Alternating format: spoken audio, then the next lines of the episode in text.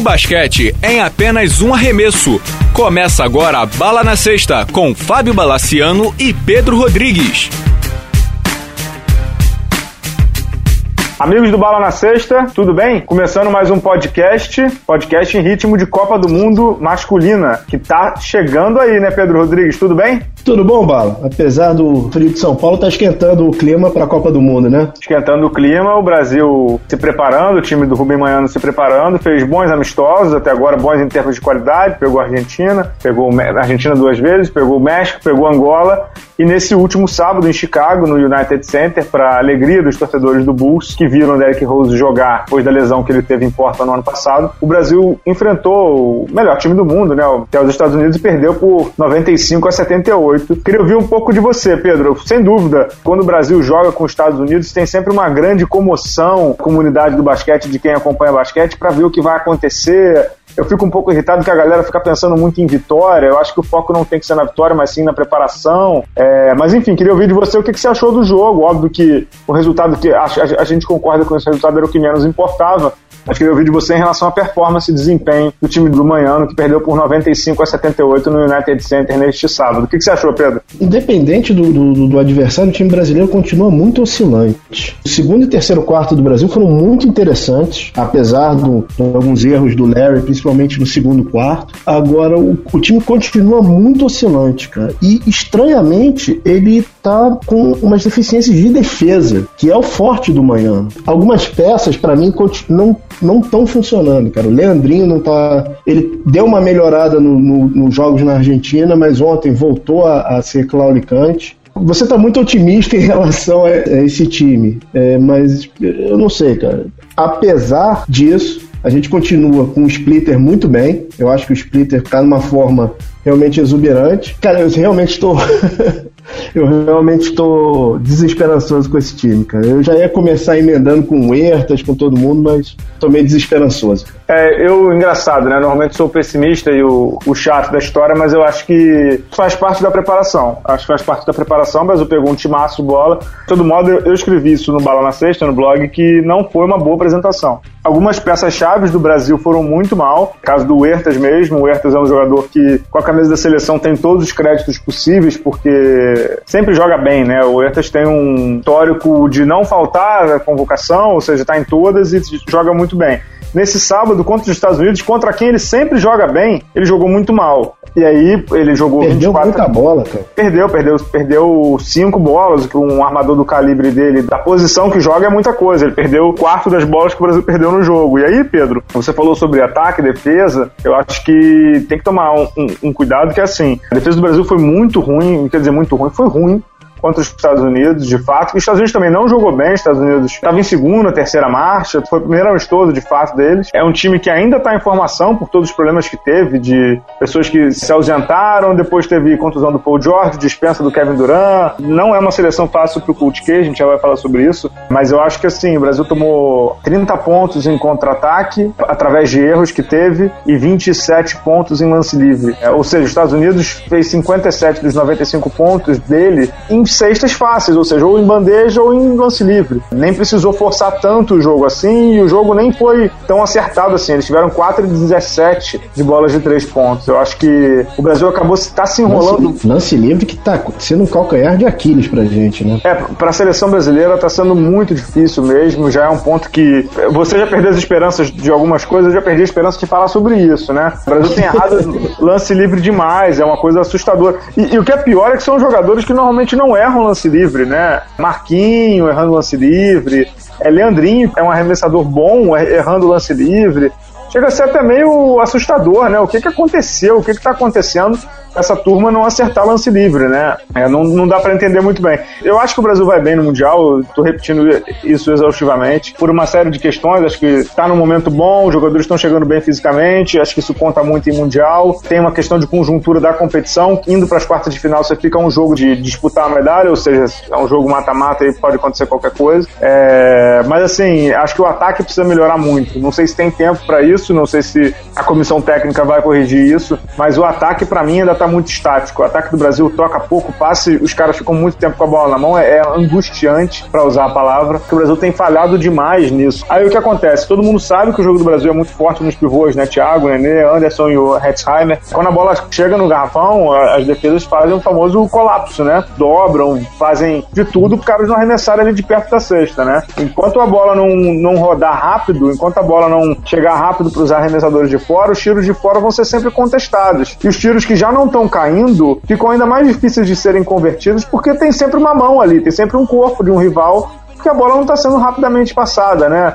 É, o Brasil espaça mal a quadra, eu tenho batido muito nesse ponto. O Brasil espaça mal a quadra, passa. Não é que o Brasil passa mal a bola, o Brasil demora a passar. Então a defesa adversária está sempre ali, está sempre perto. E além de tudo, o Brasil não tem passado bem a bola. Então comete erro. E erro em passe, principalmente de armador, como foi o do Leandrinho e do Marcelinho Huertas, não tem jeito. O erro de passe de armador é sexta. Porque você perdeu a bola, é contra-ataque. normalmente você perde a bola na cabeça do garrafão, o cara já sai direto do outro lado. Não, é, não tem nem mistério. Ele vai sair rápido e vai fazer sexta. Então, isso está me preocupando um pouquinho. Acho que o Brasil tem que ver uma fórmula. Ah, as bolas não estão caindo. Porque, primeiro é o seguinte: por que, que a bola não está caindo? Porque o Marquinhos mata a bola, o, o Leandrinho mata a bola, sei lá, o Larry mesmo matava a bola, ou mata a bola, não sei mais. Que está acontecendo? Por que, que esses caras não estão matando bola? Como é que a seleção brasileira pode resolver isso? Será que tentar uma formação com, com quatro abertos talvez não seja uma solução momentânea? Não sei. E aí, além de tudo, Pedro, a gente já vai falar um pouco mais sobre isso também, entra uma questão de concepção de convocação, né? Eu acho que o Brasil não tem um universo de jogadores tão forte assim. Ah, ficaram faltando uns oito. Não, não ficaram faltando uns oito. Mas eu acho que a defesa de perímetro do Brasil é muito fraca em termos físicos. Tem o Alex, que é que touro físico, mas já é um veterano e é baixo. Você não tem nenhum ala alto para marcar e o Marcelinho Huertas não é um primor defensivo. Foi uma opção do Manhano tirar o Rafael Luz, que é um cara que marca bem, e foi uma opção do Manhano não levar um ala marcador. O Marcos Toledo, que estava em Mogi. Não acho que são jogadores assim, extra classe, virtuosos, mas que por um período de 5 ou 10 minutos eles poderiam fazer a diferença numa marcação, que é o que o Brasil vai sofrer muito no Mundial. Não sei se você concorda comigo. É, incluiria também o Jefferson aí nessa, nesse bolo, tá? De repente poderia ser um jogador interessante no. É, nesse... o Jefferson não é um marcador, né? O Jefferson é um jogador não, técnico. É, mas, é, ele poderia ajudar nessa questão dos arremessos de fora, né? Até por uhum. ser um ala alto, né? Sim, sim. Aí vem a minha pergunta para você. A gente tem dois jogadores hoje convocados, que é o Marcelinho Machado, que é agora, um, é um agora veterano. Tá a, a série Pergunte ao Bala, né? Você falou que quer fazer três perguntas, né? É, é, é. Porque a gente tem dois lugares lá marcados, é, dois lugares que estão ocupados. Um é do Marcelinho Machado, que é um veterano, que a gente não sabe qual vai ser a contribuição dele para esse time e o Giovanoni que tá vindo de contusão, né? Vão fazer falta esses lugares? Vale a pena o risco de levar eles pro Mundial?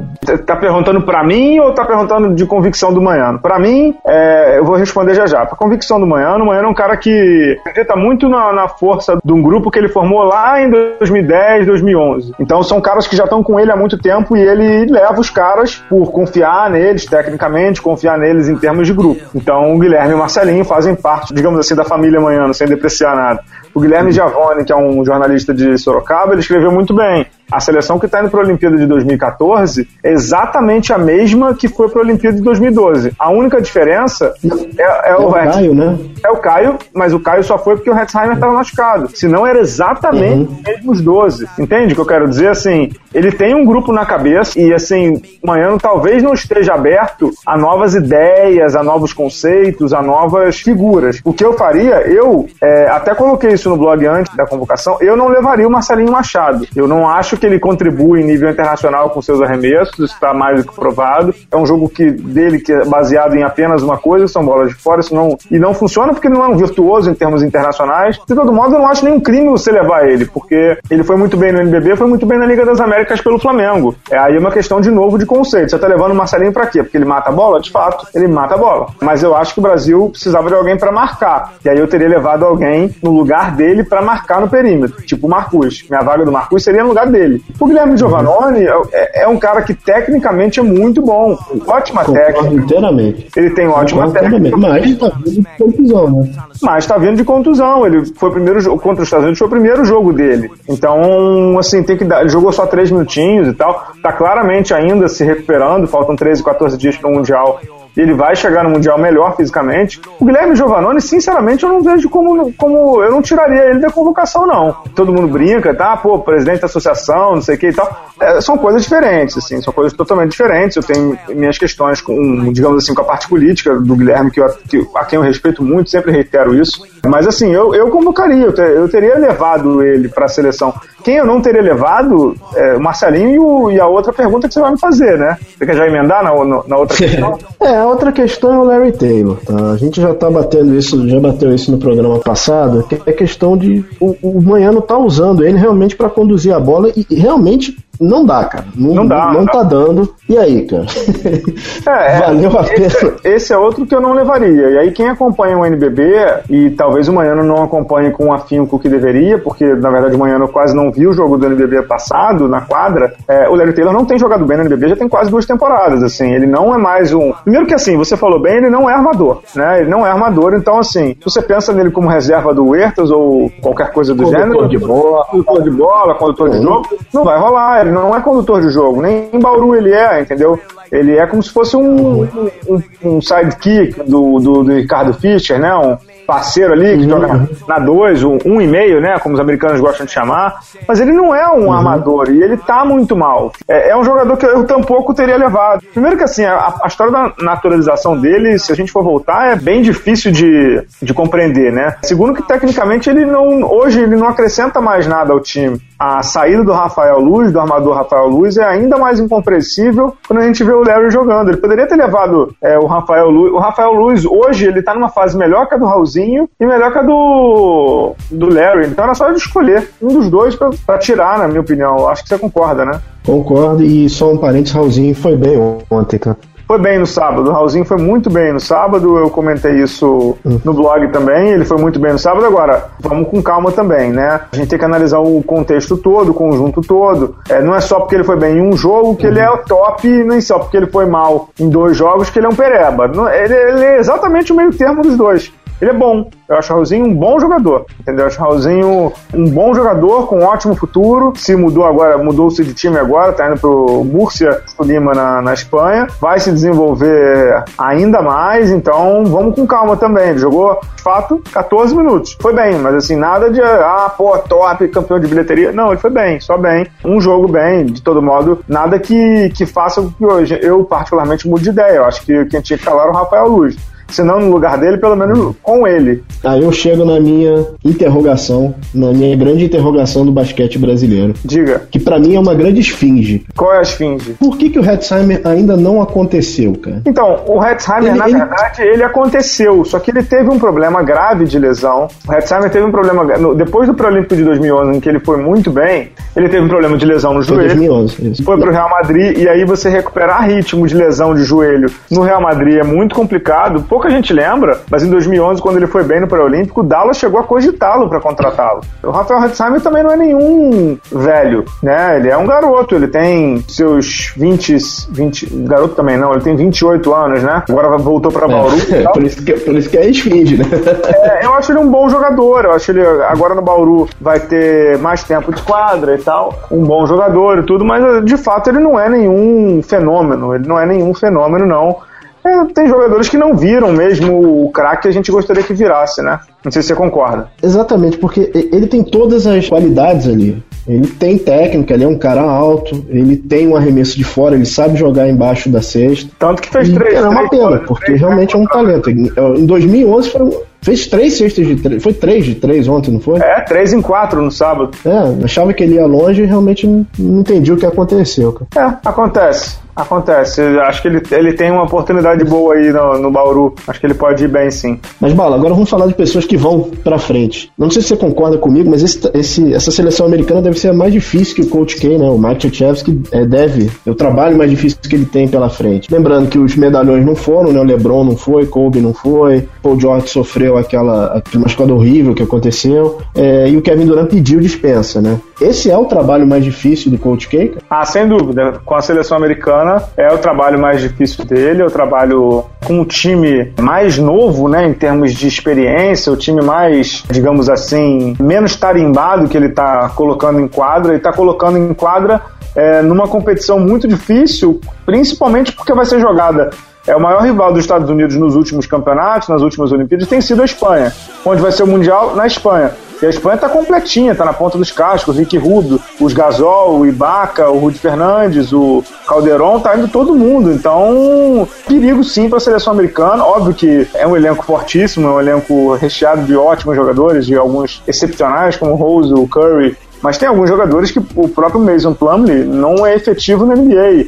O Farid está se desenvolvendo agora no Denver. O Chandler Parsons está trocando de time, era do Houston e o Anthony Davis. Anthony Davis ele é craque, mas ele é muito novo, né? Então, assim, não é um trabalho tranquilo pro Coach K, não. Tá longe de ser tranquilo. Tá bem longe de ser tranquilo. Mas ele vai ter que fazer uma obra em progresso, né? Ele vai ter que fazer uma obra trocar o pneu do carro com o carro andando, né? É, é um, é um trabalho que o, realmente o Coach K e o Jerry Colangelo, né, do USA Basketball, vão ter um trabalho animado para agora, para esse Mundial, né? É. Falando em dirigente de basquete, vamos trazer um pouco aqui. Você me mandou uma mensagem, eu, realmente, eu primeiro achei que era uma piada, mas depois eu, eu vi que era sério. Você pode dar uma palavrinha sobre o que, que aconteceu com a seleção sub-18, cara? Posso, posso sim. Na verdade, a seleção sub-18 foi chamada para jogar no Nike Challenge, né? No Nike Global Challenge, que é um torneio sub-18 é da Nike, que acontece todo ano. O Brasil já tinha ido no ano passado, se não me equivoco. Foi esse ano, e aí, aí quando eu fui olhar, foi até engraçado quando eu fui olhar o resultado, eu vi que um brasileiro, Jorge, do Pinheiros, tinha feito trinta e tantos pontos e tinha chamado a atenção dos olheiros americanos. Tudo. Falei, ah, vou dar uma olhada no box score, né? No,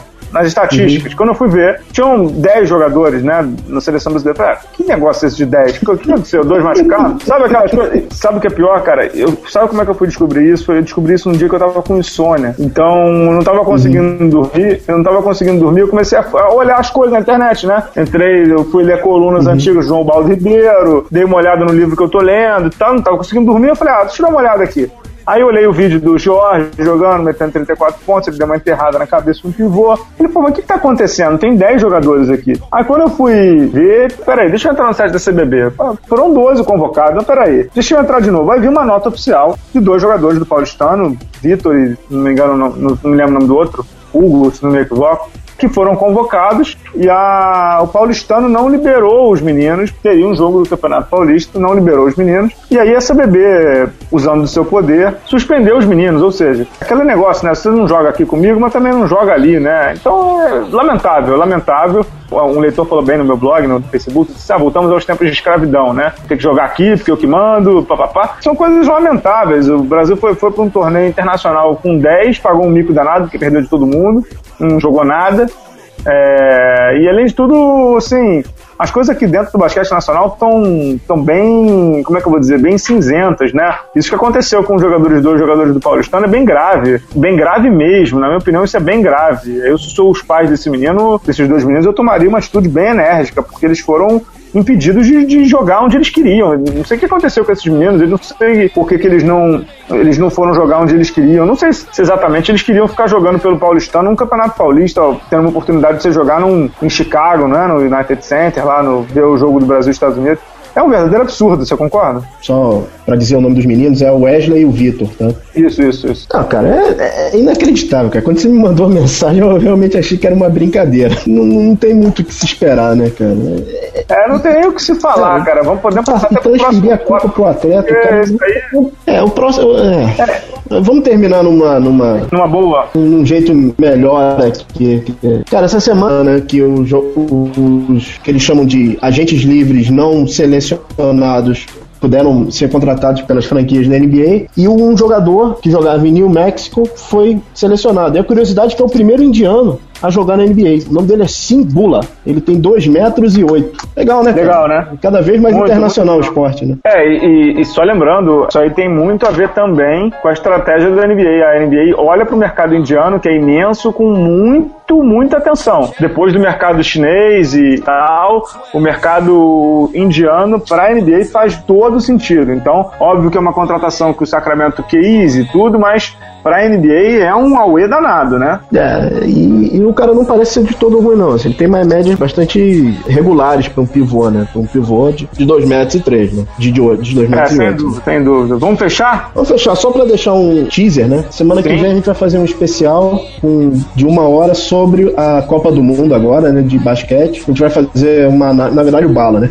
Vai fazer uma análise do, das seleções e a gente vai chutar aí o que, que vai acontecer, né? Sem dúvida. Vamos trazer convidados especiais aqui. Não dá para antecipar quem vai vir, porque esses caras normalmente furam, mas vamos trazer convidados especiais aqui pro podcast e aí a gente aguarda vocês, né, Pedro? Fechado. Beleza. Então, até semana que vem, pessoal. Obrigado. Valeu, Pedro. Até a próxima.